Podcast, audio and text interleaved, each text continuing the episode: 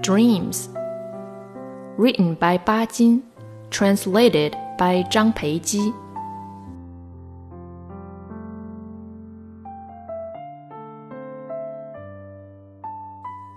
It is said that a virtuous man seldom dreams. Fortunately, I am but an ordinary man.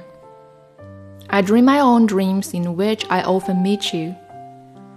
Last night, I again saw your kindly smiling face. It was the same old home of ours. You talked to me cordially now in your room, now in my room. You smiled, and I also smiled.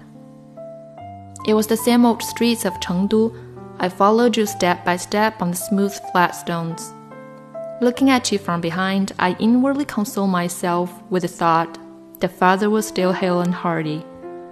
A sensation of blissfulness warmed me up all over. I was unaware that I was in a dream.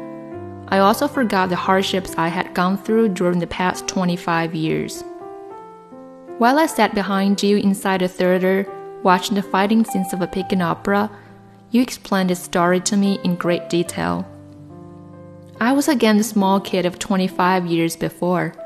I was joyful, I smiled naive smiles, I chatted away freely. I did not have the slightest inkling that you, together with everything else, would in a moment vanish out of sight. When I opened my eyes, I found that I was all by myself and nothing was heard except the pitter pat of raindrops.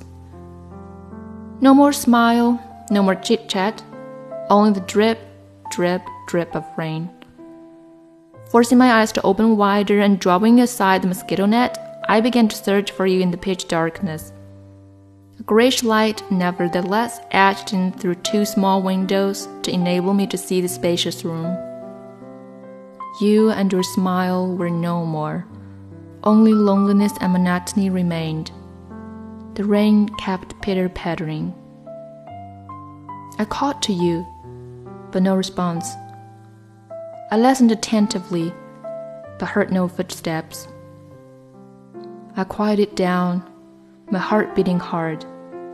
I could hear it thumping. My heart had been tramping along all the time. Up to now, it had been on a slow journey for 25 years. Thereupon I kept my mouth shut. I knew you would never appear standing before me. I had lost you 25 years before. Since then, I had grown from a fatherless child into a middle aged man. The rain continued to fall. The long night wore on amidst its dripping sound. I was seized with acute loneliness.